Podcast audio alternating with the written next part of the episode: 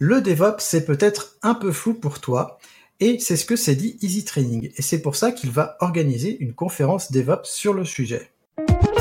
Bienvenue sur Radio DevOps, la balado-diffusion des compagnons du DevOps. Si c'est la première fois que tu nous écoutes, abonne-toi pour ne pas rater les futurs épisodes. C'est parti Bonjour à toi cher compagnon et bienvenue dans ce nouvel épisode d'En Aparté. Alors cet épisode il est un peu particulier parce que ce podcast il est sponsorisé par Easy Training. Alors merci à Easy Training de soutenir le développement du podcast. Du fait tu n'auras aucune pub au début, ni à la fin du podcast, ni même sur YouTube. Et donc aujourd'hui j'ai le plaisir d'accueillir Diran Tafen qui a cofondé justement Easy Training. Et Diran est formateur DevOps et comme moi il a une chaîne de vulgarisation sur YouTube tu peux aller voir sa chaîne, elle est très bien. Normalement, elle est dans, les chaînes que je recommande, mais tu as aussi le lien dans la description. Et justement, il m'a contacté pour qu'on parle un peu de sa conférence DevOps, et je me suis dit que ce serait une bonne occasion pour parler justement d'organisation de séminaires et comment ça peut se passer. Mais comme tu le sais, on est sur un podcast et sur YouTube, tu vas pas y couper, il faut t'abonner au podcast et t'abonner à la chaîne YouTube si tu nous suis sur YouTube. Tu peux activer la cloche pour être notifié de tous les euh, bah, de tous les épisodes qu'on sort et surtout tu peux partager le podcast parce que euh, si tu le sais pas, un podcast c'est dur à faire diffuser parce qu'il n'y a pas de découvrabilité comme sur YouTube. Donc tu peux le partager à tes collègues, tu peux partager euh, mes posts LinkedIn ou mes posts Twitter. Bref, fais ce que tu as à faire. Tu peux même, j'ai vu, il y en a certains qui le partagent sur WhatsApp, puisque j'ai vu qu'il y avait des sources WhatsApp dans l'organisation du podcast.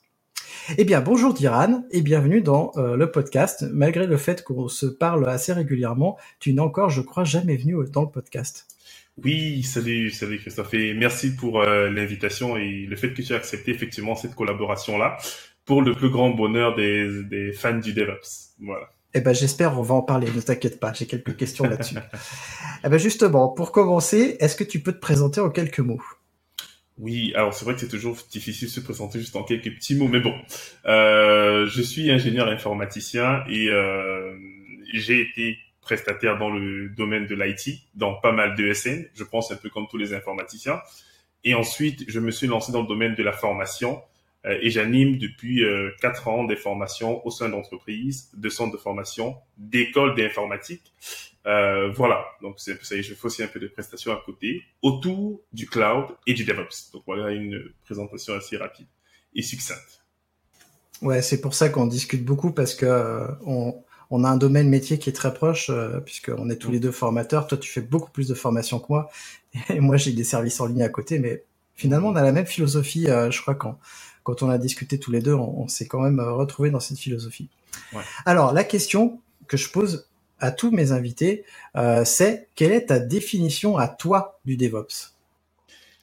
Alors, ma définition à moi du DevOps, c'est vrai que c'est souvent une question piège, parce que je suis sûr que tu as ta définition à toi et tu veux challenger la mienne.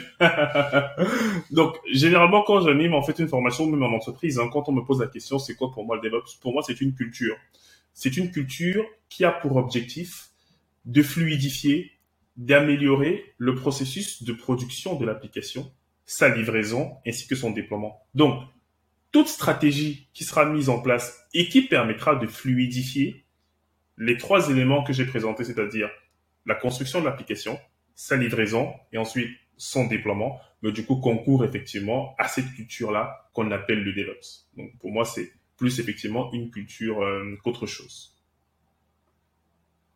T'inquiète pas, je vais en effet challenger cette définition plus tard. Elle est, elle est assez proche de celle que je propose, mm. mais elle est un peu plus réduite, mais, mais c'est pas un souci. Mm.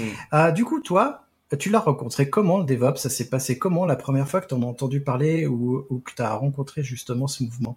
Mm. Alors, on va dire que le terme en question, je ne le connaissais même pas. Euh, parce que j'étais en mission et euh, on avait une équipe en fait d'administrateurs système et on se mettait à automatiser plein de tâches. Euh, on utilisait du Jenkins, des pipelines, etc. Et un jour, changé avec un collègue et il m'a dit en fait que ce qu'on faisait au quotidien, c'était du DevOps. Donc ça veut dire que j'étais déjà en contact globalement de, de cette culture-là parce que moi je juge que c'est une évolution des métiers de l'IT. Pour moi, c'est une évolution. Ce n'est pas un métier qui sort à part entière ou même pas forcément un métier, mais c'est une évolution de ce qu'on avait l'habitude de faire. Lorsque je suis administrateur système, à un moment donné, je dois penser à comment est-ce que l'application va m'être donnée et comment est-ce que je vais la déployer donc de façon automatique. Ça contribue donc à cette fluidification dont je parlais. Et en réalité, on faisait déjà du DevOps, mais comme d'habitude, il n'y avait pas de terme. Et ensuite, un terme marketing a été sorti. Hein, donc voilà, il fallait bien mettre un mot dessus. Euh, les gens faisaient du cloud depuis des années, mais euh, on ne disait pas que c'était du cloud computing. Mais après, il a fallu standardiser euh, et mettre des grands principes autour de, de ces termes assez euh, assez vagues là. Et ça a été la même chose, je pense, pour le DevOps. Beaucoup de gens en faisaient déjà, mais sauf qu'il n'y avait pas le terme, euh, voilà. Et il n'en avait pas encore bien structuré, bien borné, et surtout mettre en place les certifications qui vont bien derrière. Oula, tu me titilles avec les certifications, on pourra en parler, je crois. Je vais le noter dans un coin. Euh, c'est vrai que moi j'ai tendance à dire que le DevOps c'est une évolution de nos métiers et que c'est une nouvelle manière de, de faire nos métiers. Mm-hmm. C'est vrai que pour ceux qui me suivent depuis un moment, ils savent qu'avant j'étais administrateur système. Bien avant j'étais développeur, mais j'étais administrateur système et, et, très vite je me suis aperçu que les admins 6 à la papa, comme je les appelle, euh, qui ont qui ont pas d'outils d'automatisation ou qui scriptent pas, parce que mm. j'ai vu beaucoup d'admin 6 qui ne scriptaient même pas. Et eh ben c'est euh, c'est très très dur euh, de pouvoir refaire les mêmes choses pendant des jours et des jours. Mmh. Enfin bon, bref, c'est un autre débat. euh, du coup, du coup, maintenant que tu nous as dit que tu avais rencontré le DevOps, qu'est-ce que ça a changé dans ta vie? Est-ce qu'il y a eu un avant et un après? Ou est-ce que euh, toi, finalement, tu es assez jeune pour pas avoir euh, rencontré l'avant et les problèmes qu'on essaie de résoudre avec le DevOps? Alors, effectivement, je pense que euh, l'avant et après, j'ai le remarqué au travers du regard que j'ai porté sur les personnes avec qui je travaillais. Parce que on avait en fait des personnes qui euh, étaient quand même assez âgées et qui n'arrivaient pas à comprendre effectivement ce que moi je leur disais. Quand je leur disais par exemple que l'ensemble du code que vous produisez, il faut absolument le versionner. Ils me regardent, ils disent mais de quoi est-ce que ce petit jeune parle? Je leur dis que mais c'est tout à fait normal parce que tu ne travailles pas de façon isolée. Il faudrait que tu puisses partager avec les autres et donc que vous puissiez réaliser votre code. Et là, je me suis rendu compte qu'il y avait vraiment un monde d'avant où il y a des concepts de fluidification qu'ils ne comprenaient pas. Tout était fait en local, il n'y avait pas de partage, il n'y avait pas de cohésion et tout le monde se tirait dessus. Donc, on va dire que moi, je n'ai pas grandi dans cet écosystème-là. Je suis entré dans un écosystème où on parlait déjà beaucoup d'agilité. Et pour moi, effectivement, le DevOps, c'est cette agilité-là apportée à nos amis des Ops. Parce que pour moi, les devs font du DevOps depuis. Ils travaillent en méthodes agiles et donc ils ont l'habitude de faire de la compilation continue, euh, tester les releases, etc., etc.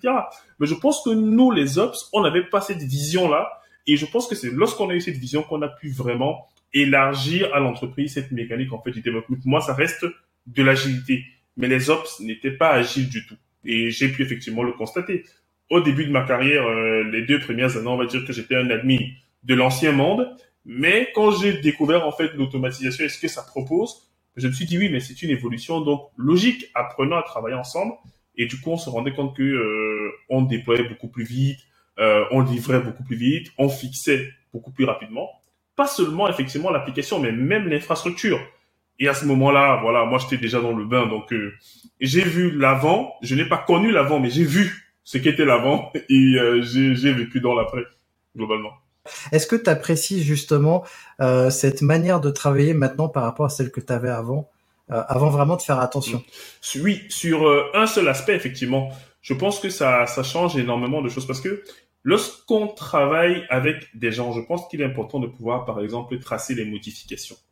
Et pour moi, Git, par exemple, ça a été une révolution. Je prends seulement, effectivement, le cas de Git je me suis rendu compte qu'on avait la possibilité de comprendre pourquoi est-ce qu'il y a eu un changement. Par le passé, on se rendait compte que le serveur tombe. Personne ne sait ce qui s'est passé. Peut-être que le collègue a même lancé un script et il est rentré à la maison parce que le script s'est exécuté en boucle. Mais on ne sait pas exactement ce qui s'est passé. On n'a pas de traçabilité. Donc pour moi, en tant qu'administrateur, pouvoir effectivement avoir une plateforme où je sais quelles sont les modifications qui ont eu lieu dans l'infrastructure et je peux les traquer, les tracer et les fixer, ben du coup, c'était forcément une révolution. Je me suis dit, euh, celui qui ne fait pas cela, euh, du coup, il perd énormément de temps. C'est un peu ça. Je te confirme, en effet, on perd énormément de temps à analyser quand on fait pas ça. Parce que je me souviens avant, euh, moi j'ai travaillé chez Casino longtemps, euh, je déployais les applications, j'étais pas admin 6 dans le sens où c'est pas moi qui gérais les serveurs, mais par contre j'installais les applications euh, sur les serveurs qui m'étaient fournis par les, par les admin 6 parce que bon, Casino c'est une gigantesque boîte et tu tu t'imagines, il y a plusieurs services d'ops. Nous, on était le service qui gérait les applications. Et en effet, on n'avait pas de versionning, etc. Enfin, moi, j'étais le seul à avoir demandé des accès au SVN de l'époque, euh, mais les autres membres de mon équipe non. Et euh, du coup, à chaque fois qu'il y avait un problème, c'était la croix et la bannière. On passait plusieurs heures à savoir euh, qu'est-ce qui se passe. Aujourd'hui, tu as de l'infra code. Tu dis, il y a un problème. Tu essaies d'analyser d'où vient le problème. Et après, tu vas voir le code. Qu'est-ce qui a changé récemment? Ah bah c'est ça. Peut-être que c'est ça. C'est quand même vachement bien. Alors, je t'ai invité parce que justement, tu m'as dit que tu organisais une conférence DevOps qui se passe à Paris le 25 juin. Et euh, bah justement, on va écouter la vidéo de présentation que tu as faite et après cette vidéo, on va en parler.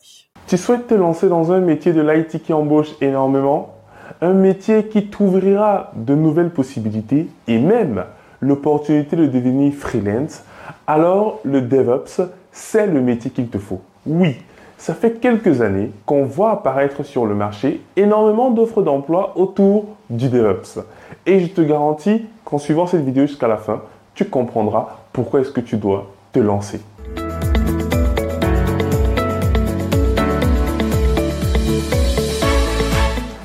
Il y a encore trois ans, je faisais un métier qui ne me passionnait pas particulièrement. Je réalisais les mêmes tâches quotidiennes.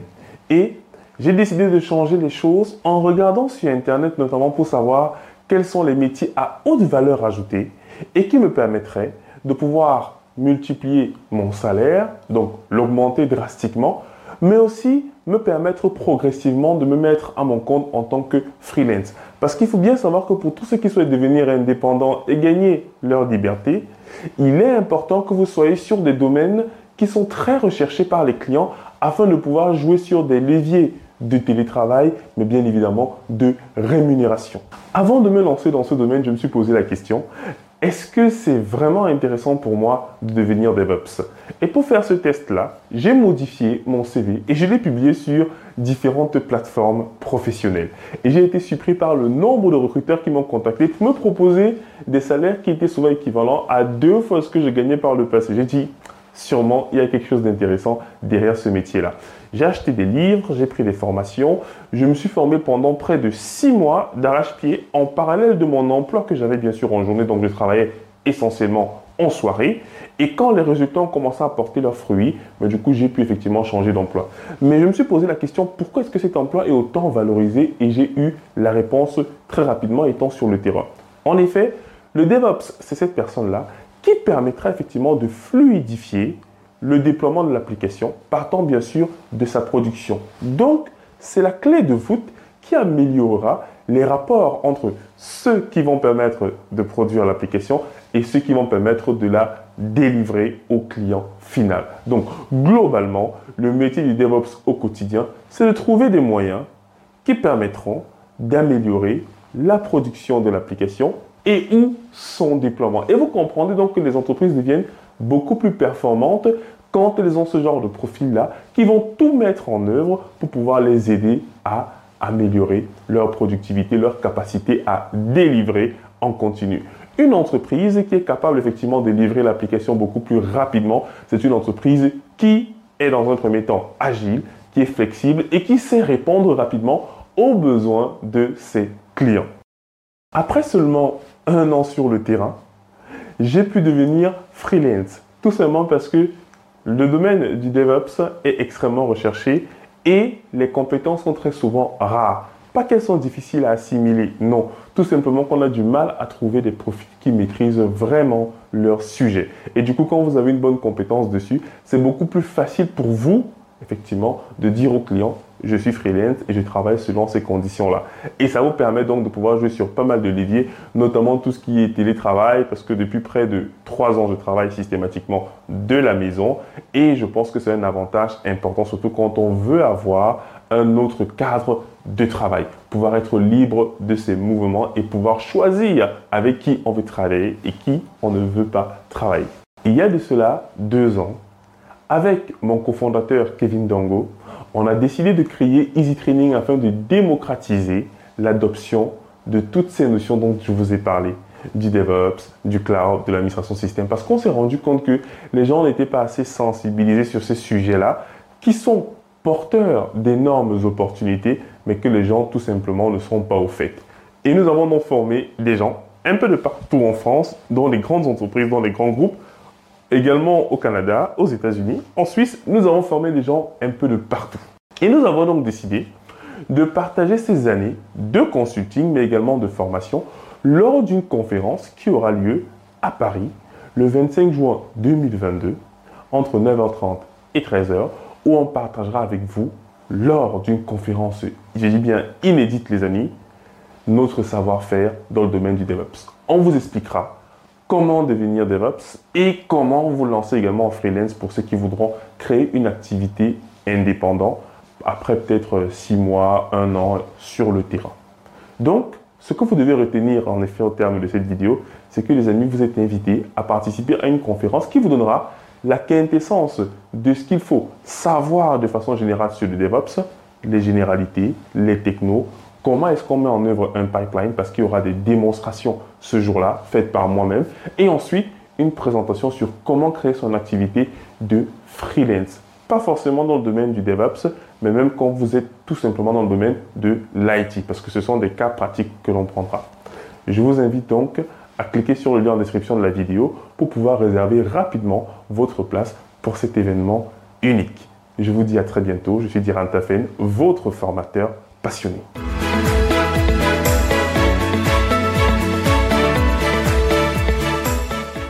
Alors merci Diran pour la vidéo du coup. Bon, tu t'en doutes, hein, tu t'en doutes. Euh, je vais un peu te challenger parce que justement, tu euh, dis dans ta conférence, euh, le titre même de la conférence, c'est Comment devenir DevOps. Tu sais que pour moi, c'est pas un métier. Hein, je pense que tu t'en doutes depuis le temps que tu le suis. Est-ce que justement, qu'est-ce que tu en penses du fait que c'est pas un métier? Et alors, pourquoi avoir appelé ta conférence comme ça et pas juste comment rejoindre le mouvement DevOps? Est-ce qu'il y avait un truc là derrière? Oui, bien évidemment. Alors, c'est vrai que le titre, en fait, a été fabriqué à partir euh, des demandes que j'ai reçues. Ça veut dire que lorsque des étudiants partent, en fait, en entretien, on leur dit, est-ce que vous êtes DevOps? En réalité, moi, je suis d'accord avec toi que c'est une culture. Mais sauf que les RH ont besoin de mettre à jour leur fichier Excel. Et donc, elles veulent cocher la case DevOps. Mais effectivement, ce n'est pas forcément, euh, euh, voilà, c'est pas forcément un métier. Donc, je suis d'accord avec toi sur le concept. Mais maintenant, quand on part dans la réalité du terrain et de ce que les entreprises en font de ce terme-là, mais ben, du coup, on se rend compte qu'ils veulent des personnes qui sont titrées DevOps. Pour l'apparition même des masters universitaires, DevOps, etc., etc. On voit dans beaucoup d'écoles d'ingénieurs d'informatique, on voit qu'il y a maintenant des masters DevOps pour former ce qu'on va dire des euh, ingénieurs DevOps. Mais quand on regarde le programme, c'est un programme d'admin 6 où on a rajouté euh, des pipelines CI/CD. Mais globalement, on est bien d'accord, mais il fallait un titre accrocheur et surtout qui permette aussi aux gens de pouvoir comprendre ce qu'on va leur apporter effectivement dans la conférence en question. Donc, c'est-à-dire comment devenir. Mais en réalité, c'est comment se lancer en réalité dans le DevOps, comment faire migrer ce qu'on connaît déjà vers euh, l'univers du DevOps en fait. Mais on a mis un titre accrocheur. Du coup, euh, je sais pas si toi tu discutes pas mal avec euh, des recruteurs et des recruteuses, mais euh, je fais juste un petit mm. aparté. Est-ce que tu penses pas justement que les laisser penser ça, les recruteurs et recruteuses, ce n'est pas un problème parce que finalement ils vont coller. Euh, moi, je régulièrement j'essaye justement de regarder les annonces d'ingénieurs DevOps pour essayer de savoir et de, de trouver un pattern. J'en trouve pas parce qu'en fait on dit ingénieur DevOps pour des devs qui font de l'Ops des, euh, des ops qui font euh, des pipelines de livraison, par exemple, des ops qui font euh, du cloud, et du coup, on se retrouve avec, si on met tout en fait, on a une sorte de mouton à cinq pattes ou un Superman, je ne sais pas. Est-ce que tu n'as pas peur justement de si on laisse les recruteurs, et je sais qu'il y en a beaucoup qui me suivent, des recruteurs et des recruteuses, pour justement se former eux-mêmes, est-ce que tu n'as pas peur que si on les laisse penser ça, ça peut amener à une réduction même euh, du mouvement et de ce que veut dire le DevOps. Je suis d'accord avec toi sur euh, l'analyse et le constat. Euh, maintenant, il faut aussi remarquer qu'on ne vit pas dans un monde clos, en vase clos. Donc, nous deux qui, effectivement, ou même on est plusieurs à avoir cette conception, mais sauf que ce n'est pas suffisant pour faire bouger les lignes. Oui, on va sensibiliser, mais à un moment donné, dans les grandes structures, on va leur dire, on a un poste DevOps ouvert. Donc, je ne sais pas si seulement à nous deux, on peut mener ce combat euh, titanesque. Parce que même aux États-Unis, on voit DevOps. Euh, c'est vrai que c'est plus software quand même euh, dans les pays anglo-saxons. mais on voit quand même que euh, c'est une demande qui est assez mondiale. Et donc, euh, au final, on est obligé de se plier un peu, même si ce n'est pas juste pour le métier ou pour pour la culture. c'est comme si on disait on veut un ingénieur agile. En réalité, ça n'existe pas. Donc, de ce côté, effectivement, on est totalement d'accord. On peut être agile dans ces méthodologies, mais à la base, on est développeur ou admin 6. Donc, je suis d'accord sur le constat, mais maintenant, moi, je me plie un peu euh, aux exigences de ces RH-là, même si c'est galvaudé. Mais du coup, les gens ont besoin d'avoir un emploi. Et si c'est que ça fonctionne comme ça, ben, moi, je préfère effectivement que les gens aillent trouver un emploi en disant qu'ils sont DevOps, euh, ou alors d'utiliser d'autres méthodes. Voilà, moi, c'est un peu ça que moi j'ai choisi. On va dire, je me suis conformé, voilà, à la, à la demande, c'est un peu ça. Justement, est-ce que tu as quand, quand justement t'attires tes, euh, tes novices euh, grâce à ça, faudra peut-être que je le fasse aussi. Est-ce que tu les sensibilises euh, justement à la culture et au mouvement en leur disant ben voilà on va vous présenter des postes qui s'appellent comme ça mais ayez bien conscience que ces postes là c'est pas ça et euh, peut-être que vous pourriez diffuser ça dans dans l'entreprise dans laquelle vous allez que, que vous allez rejoindre curieusement beaucoup de personnes dans l'entreprise savent que c'est une culture hein. je dis bien curieusement mais j'ai l'impression que c'est une omission volontaire que les tech leads font lorsqu'ils demandent au RH de créer les annonces. Il dit, vous allez dire que vous voulez un ingénieur DevOps. Je suis persuadé qu'ils le savent parce que lorsqu'on anime des formations, que ce soit en entreprise dans des centres de formation, en réalité, tout, tout le monde sait que c'est une culture, que ce n'est pas un poste. Mais j'ai l'impression que pour pouvoir éliminer une partie des candidats et ne garder que ceux qui pensent connaître le DevOps, ben, du coup, on dit en fait qu'on veut un ingénieur DevOps. Peut-être que ça va permettre de faire un tri. Mais lorsqu'on anime des formations, on le précise toujours. Et c'est même pour ça que dans euh, la conférence qu'on va réaliser, euh, si tu as peut-être vu dans la première partie, on commence à, porté, à poser les fondamentaux en fait du DevOps.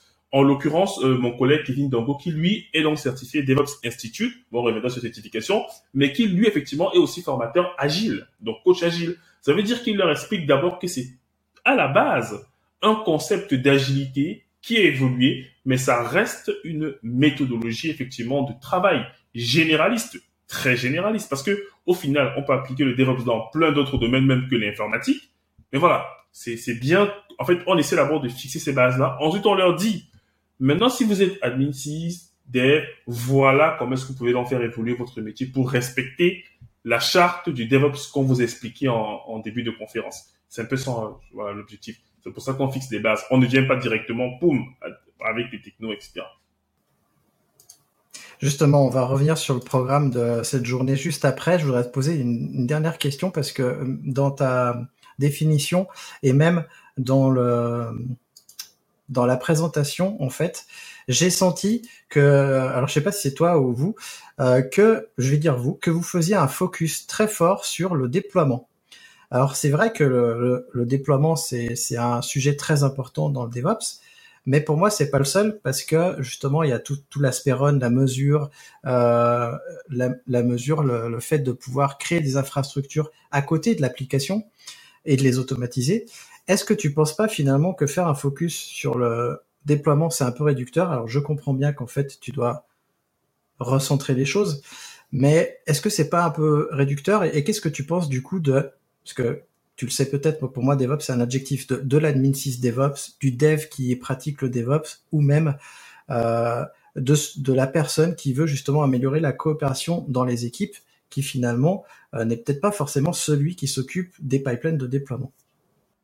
Alors, est-ce que tu peux juste répéter ta question? Parce que j'ai un tout petit souci technique qui a fait en sorte que je n'ai pas écouté la fin. Ouais, du coup, euh, est-ce que pour toi justement euh, le DevOps qui s'occupe uniquement du déploiement, est-ce que c'est pas réducteur? Euh, Qu'est-ce que tu penses du coup de l'admin 6 DevOps, de l'admin de l'admin cloud DevOps ou même des développeurs ou développeuses qui pratiquent le DevOps pour justement améliorer la coopération dans les équipes qui sont pas forcément qui s'occupent pas forcément des pipelines de déploiement?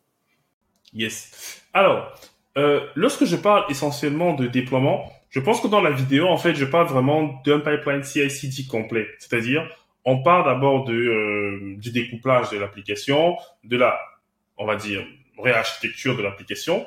Ensuite, on la containerise. Ensuite, on met en place la partie CI. Ensuite, on fait la partie CD. Donc, ça veut dire que j'essaie de couvrir effectivement une partie d'abord CI avec la partie dev et ensuite la partie déploiement. Alors, c'est vrai que c'est réducteur par rapport à l'ensemble des métiers qu'il y a.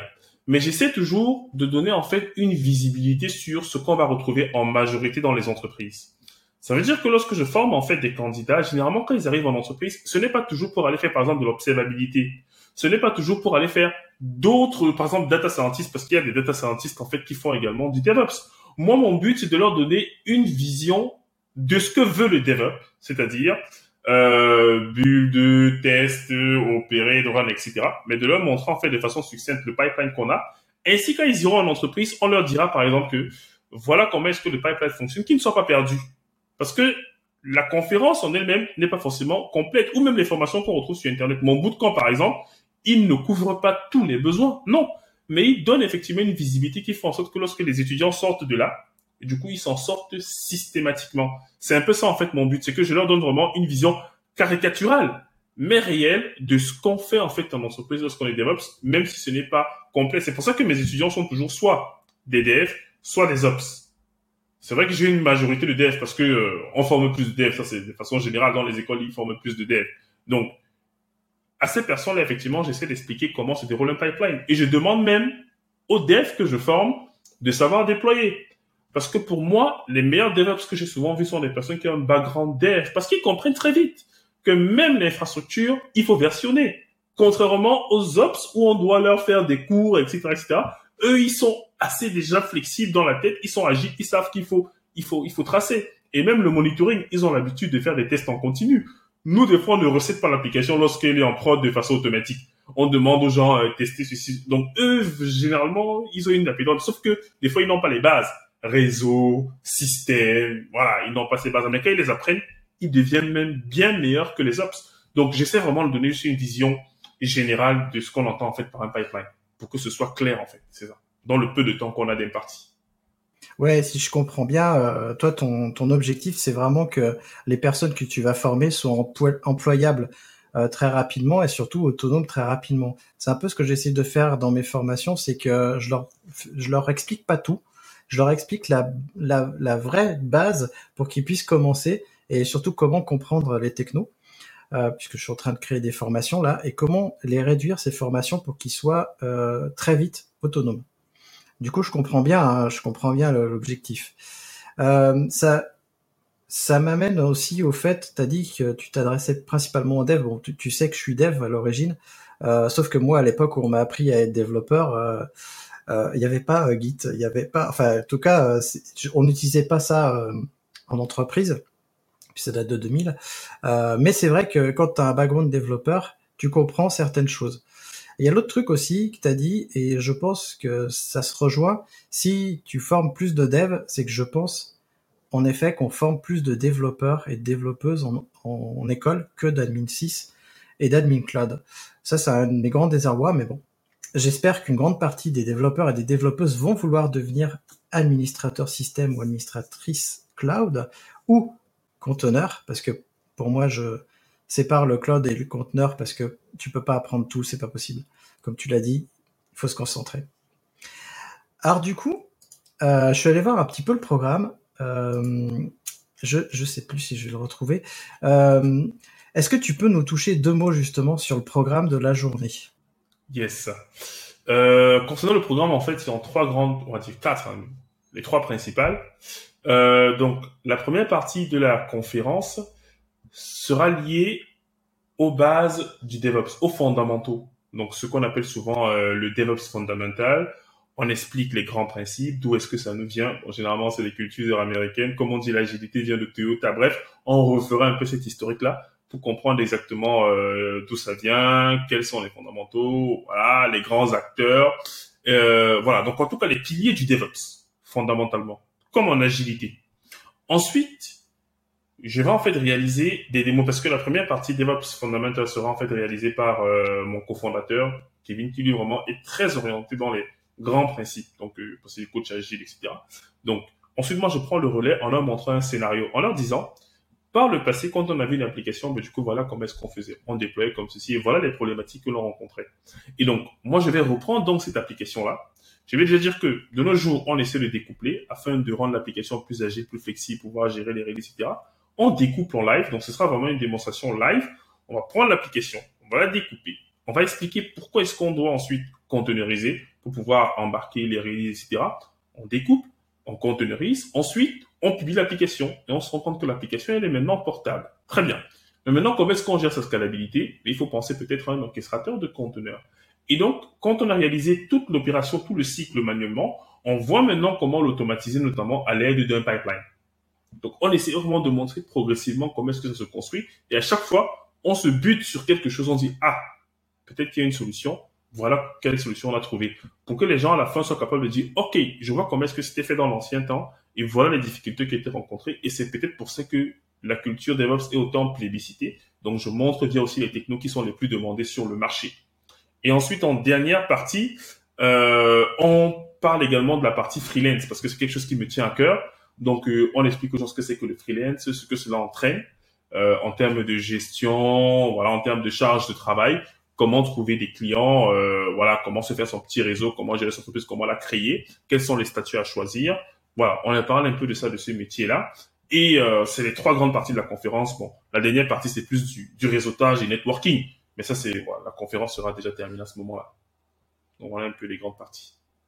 Eh ben écoute, il va falloir que je parle avec toi parce que euh, nous, on cherche à grandir chez l'Hydra et on cherche justement des freelances qui veulent nous rejoindre. Mmh, mmh. Euh, et euh, voilà, j'ai vu le, donc tout ce que tu nous as dit, ça tient en grosso modo trois heures. Mmh. Une heure sur la culture DevOps, une heure sur la mise en œuvre technique d'un pipeline et une heure sur comment se lancer en freelance. Moi, ça me paraît assez ambitieux comme programme. Est-ce que pour toi, ça te paraît pas ambitieux justement euh, comme programme sur une matinée et puis après toute l'après-midi de networking et, autres? J'imagine que vous vous laissez l'après-midi pour pouvoir déborder. Oui, effectivement, c'est ça. Donc, on prendra peut-être 30 euh, minutes pour, euh, pour le networking. Euh, un peu ambitieux, oui. Mais l'avantage, en fait, c'est que c'est des choses que nous, on anime déjà. C'est-à-dire, on est capable, en fait, de résumer ce qu'on a l'habitude de dire en deux jours. On peut les dire, en fait, en une heure. Parce que le but, c'est qu'à la fin de la journée, mais du coup, des gens qui n'étaient peut-être même pas dans le domaine de l'IT, peut-être même pas dans l'admin 6, mais se posent la question et se disent, ah, donc c'est comme ça que ça fonctionne en réalité. Je comprends mieux. C'est vraiment ça en fait. Ce n'est pas une formation qui va rendre les gens opérationnels. Non, c'est de leur donner une vue d'ensemble pour qu'ils aient effectivement cette image-là, qu'effectivement voilà le problème, voilà la solution et voilà où je peux me positionner. C'est ça l'objectif. Donc ça veut dire que ce sera effectivement des présentations essentiellement, même s'il y aura un échange, un dialogue, mais ce sera pas une formation en tant que telle parce que euh, on sera les seuls à présenter. Oui, donc effectivement c'est ce que je disais. Donc c'est court, mais c'est vraiment juste pour avoir une idée, une vue d'ensemble de, l'écosystème et, et, susciter des vocations euh, parmi ces gens-là. C'est ça. Du coup, c'est vraiment euh, une introduction et une présentation de ce qu'est euh, le DevOps au sens large pour donner envie en fait aux gens de rentrer euh, de rentrer là-dedans parce que c'est assez passionnant mine de rien euh, que ce soit le mouvement ou que ce soit les technos qu'on utilise. C'est euh, c'est assez passionnant. D'ailleurs euh, ça fait deux ans que je tiens une chaîne YouTube Xavki ça fait trois ans qu'il tient une chaîne YouTube et on n'a pas encore fait le tour. C'est bien que il y a des trucs à dire. Du coup la question que moi je me posais parce que je tu fais la conférence à Paris euh, je sais pas si on dit conférence séminaire, mais en tout cas, euh, tu fais la conférence à Paris. Et je sais que toi, tu es Rhône-Alpin comme moi, que tu habites à Lyon, si je me trompe pas, ou pas loin en tout cas. Et je me demandais pourquoi est-ce que tu as choisi de la faire à Paris et pas justement en Rhône-Alpes. D'autant plus que, en effet, il y a beaucoup de conférences et de séminaires à Paris et assez peu en Rhône-Alpes. Alors, euh, c'est vrai que les, les, conférences ne sont pas faites, euh, je crois, se font énormément à Paris, euh, pas juste pour faire plaisir aux Parisiens. C'est bien parce qu'il y a en fait un intérêt derrière ça. Et euh, l'intérêt, souvent, qu'on a le maximum de personnes euh, à Paris. Le, on va dire que le maximum de personnes, la grande majorité des personnes conformes sont très souvent en fait à Paris.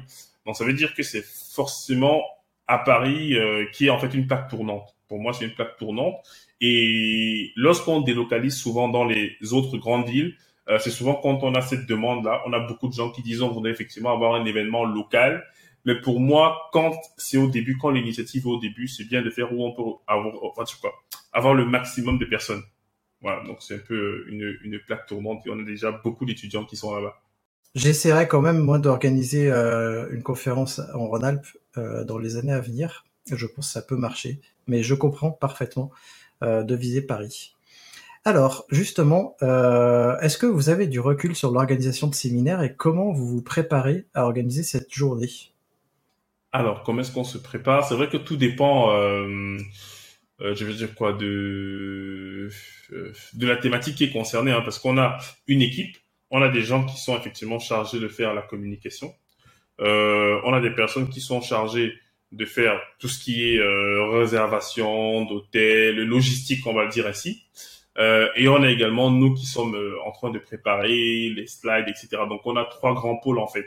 Et du coup, ce sont les personnes qui ont déjà l'habitude de, de, réaliser en fait ce genre d'événement.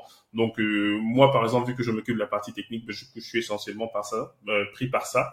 Je ne m'occupe pas trop de la partie effectivement logistique, mais voilà, je suis, je suis informé, je suis informé de ce qui se passe de ce côté-là. Donc les équipes sont au travail. On est environ euh, six à travailler dessus, donc euh, deux personnes, donc moi et Kevin pour tout ce qui sera donc présentation, et ensuite quatre personnes qui gèrent la logistique, réservation de ça, etc., et deux personnes qui gèrent la communication sur les différentes plateformes. D'accord. Est-ce que tu as une idée de combien de temps ça représente en termes de charge pour vous, pour vous six, et du budget que ça représente pour euh, Easy Training? Alors, au niveau euh, de la charge de travail, euh, on travaille environ chacun euh, 10 heures par semaine, hein, 10 heures par semaine pour euh, tout préparer et se coordonner, bien sûr, y compris les réunions qu'on fait ensemble. Euh, et ensuite, en termes de coûts, on va dire que c'est très variable parce qu'on n'a pas encore terminé en fait l'achat de tout ce qui va bien. Donc pour l'instant, on a estimé que nos dépenses pourraient éventuellement atteindre 10 000 euros. Donc ça, c'est vraiment à tout casser. Parce qu'on s'est dit, euh, voilà, 10 000 euros quand même, c'est pas mal euh, pour pouvoir euh, faire tout le nécessaire en fait. Mais pour l'instant, nous sommes encore en train de, de réaliser, euh, de réaliser les différents achats. On avait quand même déjà mis des postes de dépenses et on espère que ça pourra rester dans ce, dans on va dire quoi, dans, dans les clous qu'on a mis pour les dépenses de chacun de ces postes-là. Mais à la fin, je pense qu'effectivement, on pourra faire un bilan pour que voilà, on te dise un peu ce que finalement ça a donné, parce que là, c'est juste des, des hypothèses. C'est notre premier événement, donc il y a des choses qui ne se passent peut-être pas comme prévu, et voilà, il y a des choses de, de dernière minute, etc. Donc, on sera euh, beaucoup plus confident, comme les, comme les Anglais disent à la fin. bah, si t'es OK qu'on en discute en off quand vous aurez fini, parce que moi, ça m'intéresse. Je veux, je veux organiser un séminaire des compagnons euh, dans les années à venir et c'est un truc qui m'intéresse. Euh, justement, vu que tu parles de, du budget euh, de 10 000 euros, euh, moi, ça me semble assez peu. Euh, vous attendez combien de personnes finalement à cette conférence? Vous pouvez accueillir combien de personnes? C'est plutôt ça le truc. Alors, on peut accueillir combien de personnes? Une centaine de personnes. On peut accueillir une centaine de personnes. Donc, euh, on a tablé sur entre euh, 50 et 100 personnes. Parce que le but aussi, c'est de pouvoir faire donc ce networking, comme j'ai dit là, pouvoir échanger avec les gens. C'est pour ça qu'on ne voulait pas forcément faire une trop grande conférence. Et surtout, on est parti sur pas mal d'hypothèses concernant les personnes que l'on connaît et euh, des personnes qu'on pouvait également toucher en plus. Est-ce que vous avez des euh, des speakers invités? J'ai pas l'impression que vous, vous, allez mener tous les deux en fait euh, l'intégralité des des talks, on va dire. Et et et de questions subsidiaires, est-ce que ça va être capté en vidéo? Et est-ce que ça va être diffusé sur ta chaîne YouTube? Alors bonne question. Concernant les speakers pour cette première session, on a décidé de ne réaliser qu'à deux. Euh, peut-être qu'effectivement pour les prochaines fois on verra comment inviter des speakers, mais là effectivement on est parti euh, pour euh, mon ami Kevin et moi. Euh, et ensuite concernant la diffusion, pour l'instant il n'est pas prévu que le, la conférence soit diffusée. Nous sommes en train de réfléchir à fournir un accès à ceux qui sont dans des pays donc autres que la France et qui ne pourront peut-être pas se déplacer. Donc voir comment leur créer un accès où ils pourront regarder en fait la conférence mais pour l'instant, il n'est pas encore prévu de diffuser euh, la conférence en live. il n'y aura pas de replay non plus, euh, du coup euh, Alors, la conférence sera probablement enregistrée. Ça, c'est une réalité. Maintenant, euh, en ce qui concerne la distribution, ce sera une autre histoire. Parce qu'il y a forcément des gens qui regarderont, parce que j'ai par exemple des, des, personnes qui suivent du côté de la Suisse, du, bon, eux peut-être qu'ils vont se déplacer, mais il y a des gens au UK et au Canada qui veulent absolument regarder, et effectivement, ceux-là, ils vont donc prendre leur, leurs inscriptions et en fonction du nombre de personnes que l'on verra, on verra donc s'il faut mettre en place la logistique qui est liée à la, retransmission. Mais le but pour nous, c'était d'avoir déjà le maximum de personnes à Paris et maintenant de voir si euh, s'il y a des possibilités de voilà, s'il y a beaucoup de personnes qui sont qui sont empêchées de venir, voir comment est-ce qu'on peut trouver des solutions alternatives. parce que le but c'est de mobiliser déjà des gens en fait même à Paris. Du coup, j'aimerais qu'on parle un peu des tarifs. Euh, moi, j'étais un peu surpris, euh, je te cache pas, en voyant les tarifs. Euh, est-ce que tu veux décrire un petit peu les, euh, les trois passes ou est-ce que tu veux que je le fasse?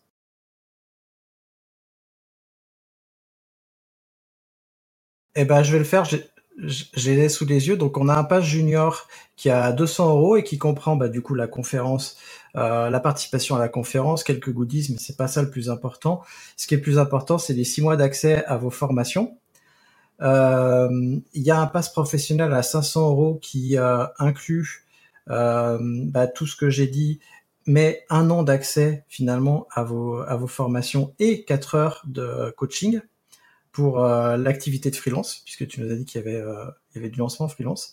Et il y a le pass expert à 1000 euros, qui inclut tout ça avec 10 heures de coaching euh, pour l'activité freelance et en plus la participation à un bootcamp et un mois d'accompagnement dans la recherche de clients à tous ceux qui voudraient devenir freelance.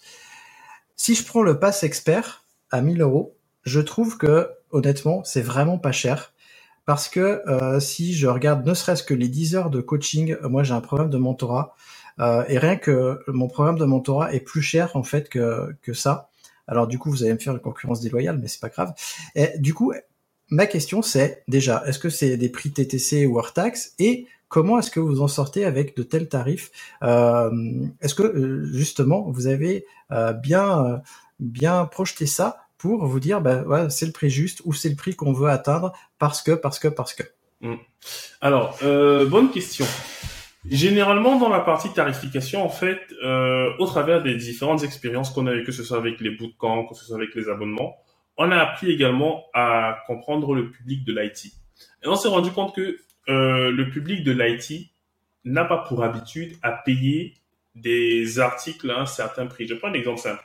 Lorsqu'on demande par exemple aux gens de payer une formation euh, ou même prendre l'abonnement sur Easy Training, ben, les gens vous disent en fait on va prendre sur Udemy par exemple. Ça veut dire qu'effectivement on a cette culture là que tout doit être ouvert. Ça veut dire qu'on a déjà une certaine restriction mentale à sortir certaines sommes. Deuxième chose, euh, lorsque je vois par exemple d'autres conférences, je me rends compte que c'est souvent les entreprises qui payent pour leurs salariés. Je prends le cas de euh, l'événement qu'il y a eu récemment là, je crois. Où j'ai vu beaucoup de gens en Suisse là, les, les DevOps Day de Suisse, par exemple, ça a eu lieu et j'ai des collègues et même des, certains de mes étudiants, euh, notamment Sani que je salue. Par exemple, c'est son entreprise effectivement qui prend en charge et j'ai même des étudiants qui sont au bout de camp dont les entreprises prennent en charge. Or, notre conférence, lorsqu'on va l'avancer, ne sera pas forcément connue pour que les entreprises puissent effectivement engager certaines sommes pour pouvoir y inscrire leurs salariés, surtout quand ils vont voir le terme freelance qui va apparaître on ne peut pas envoyer son salarié pour aller apprendre à être freelance, il va partir. Donc, globalement, notre cible, donc, c'est les personnes individuelles. Maintenant qu'on revient sur les personnes individuelles, généralement, elles vont chercher à euh, utiliser des, des, aides de l'État. Malheureusement, pour cette conférence-là, il n'y a pas d'aide de l'État.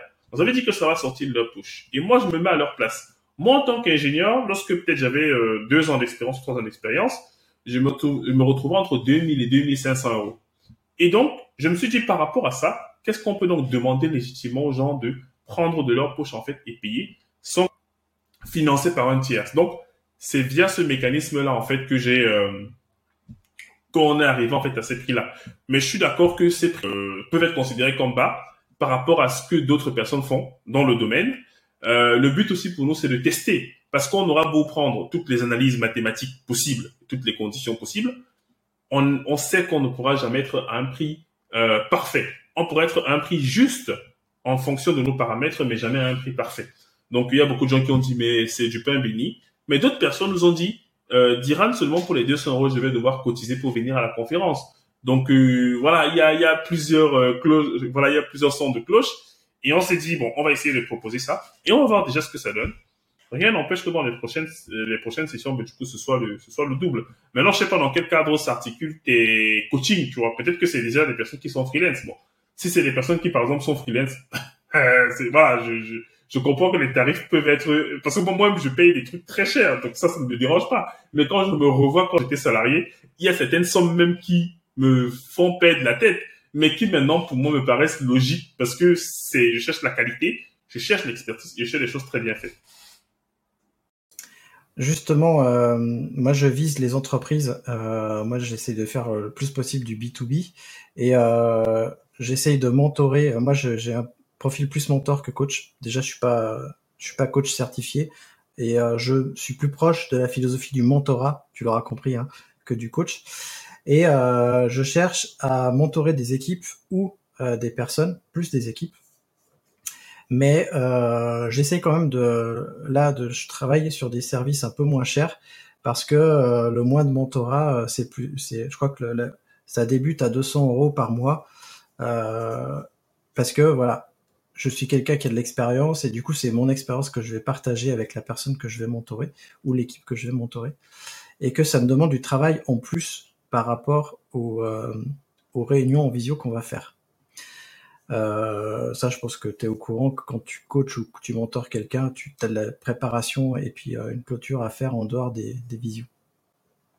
Du coup, bah, c'est cool. En fait, si j'ai bien suivi, vous euh, visez plutôt les, euh, les personnes qui sont novices, du coup, euh, les personnes qui veulent soit se, soit rentrer dans ce métier, soit apporter de nouvelles compétences.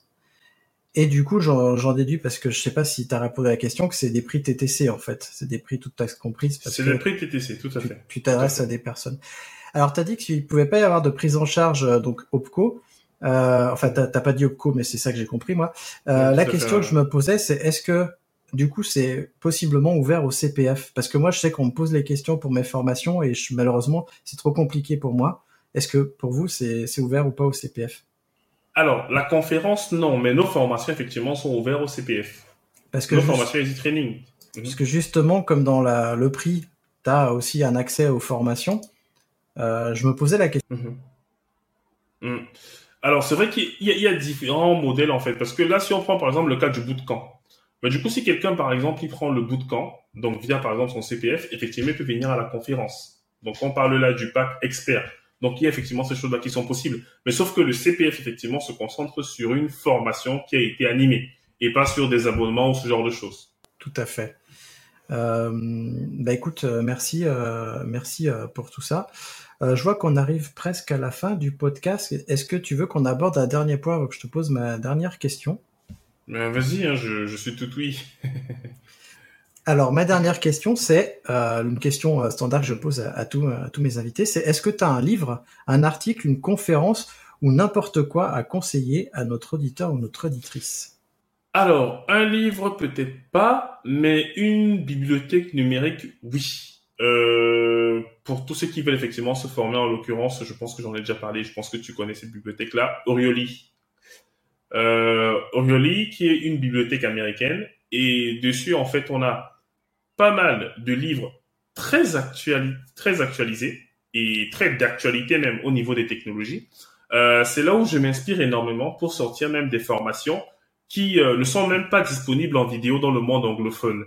Donc c'est vraiment une librairie que je conseille énormément, surtout que dans leurs livres, ils ont souvent des environnements de labs directement, c'est-à-dire tu lis le livre, on, il te crée un environnement de côté et tu travailles et tu manipules immédiatement. Je trouve ça vraiment formidable. Et en plus, dans leur abonnement, tu as la possibilité d'avoir accès en fait à des cours, des cours de formateurs en live. Donc tu t'inscris, ils en ont une dizaine par semaine, en continu, en continu.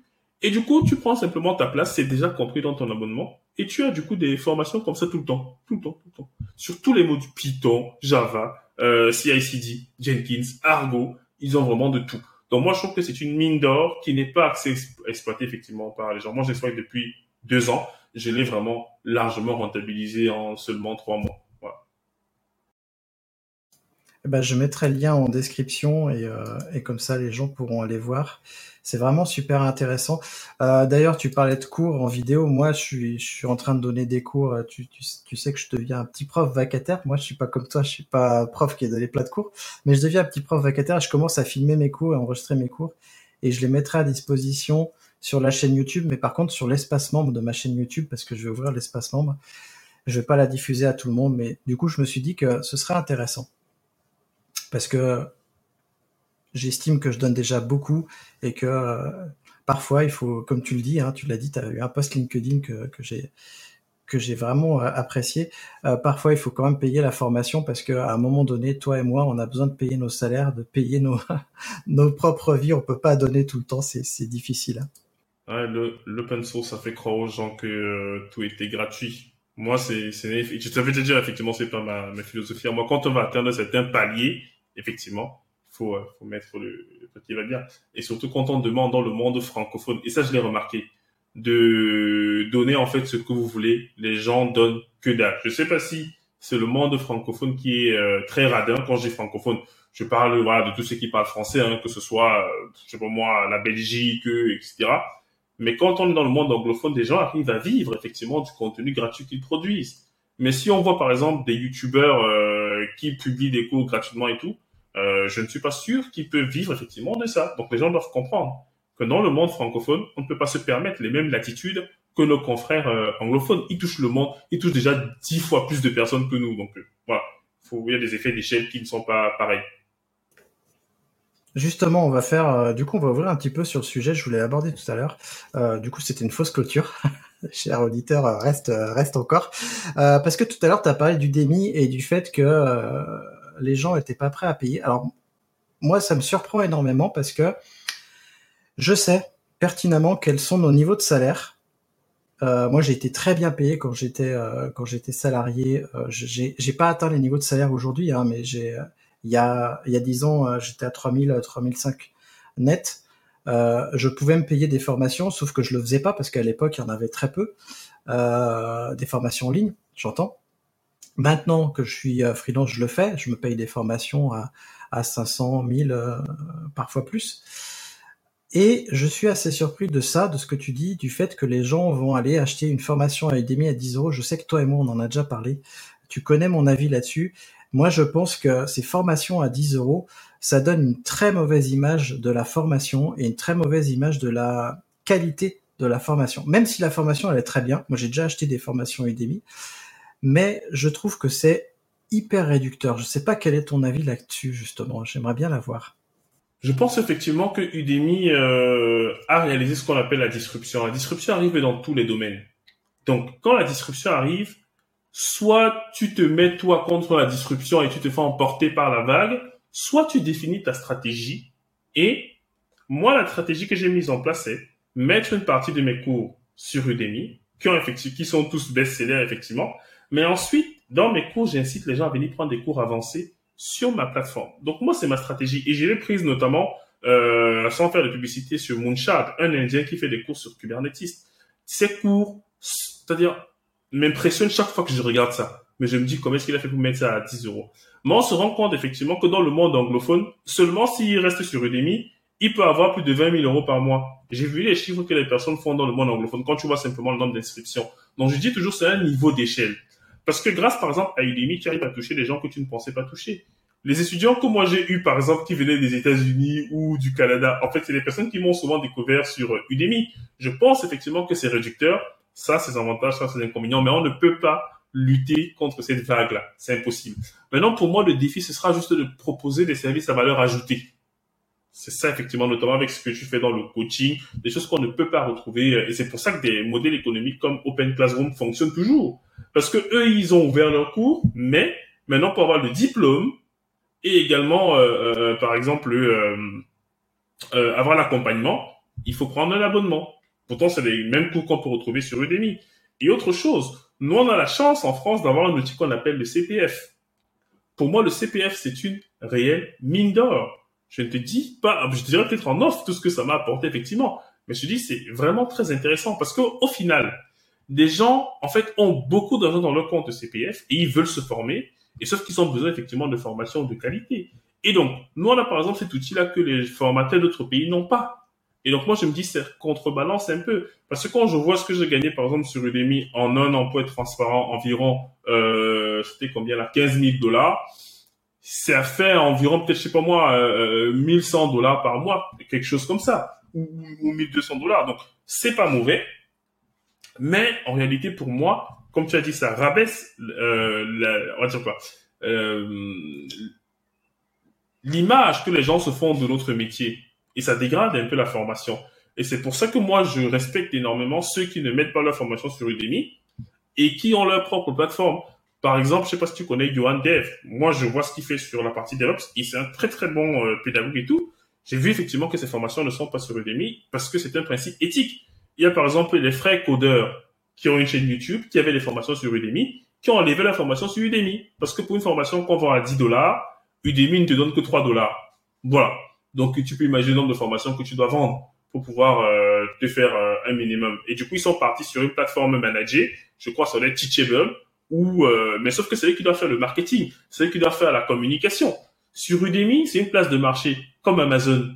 Donc tout se fait disrupter et tout dépend de la stratégie de tout un chacun. Pour moi, Uber a disrupté le monde du taxi. Et on prend, on est content, hein. Tu vas pas dire le contraire. Quand on prend des Uber, bon, je sais pas si toi tu sélectes, tu, préfères aller chez les taxis. Mais moi, quand j'ai la possibilité, je prends un Uber. C'est aussi une disruption. Ils ne payent pas bien, effectivement, les VTC, mais tant que ça nous arrange, on les prend avec joie. Donc, euh, Udemy fait la même chose pour les formateurs. Ça nous arrange pas comme euh, Uber n'arrange pas les VTC, mais c'est le client final qui décide. Et du coup, chacun essaie de mettre en place sa stratégie pour essayer de rentabiliser. Bon, c'est ce que je pense.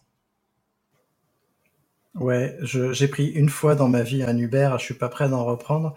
Moi, je suis très transport en commun de toute façon, euh, sauf quand euh, vraiment j'ai pas le choix, je dois aller vite. Là, je prends un taxi parce que voilà. Mais parce que parce que éthiquement, ça me ressemble pas. Je pense que tu t'en doutes. C'est pas dans ma philosophie.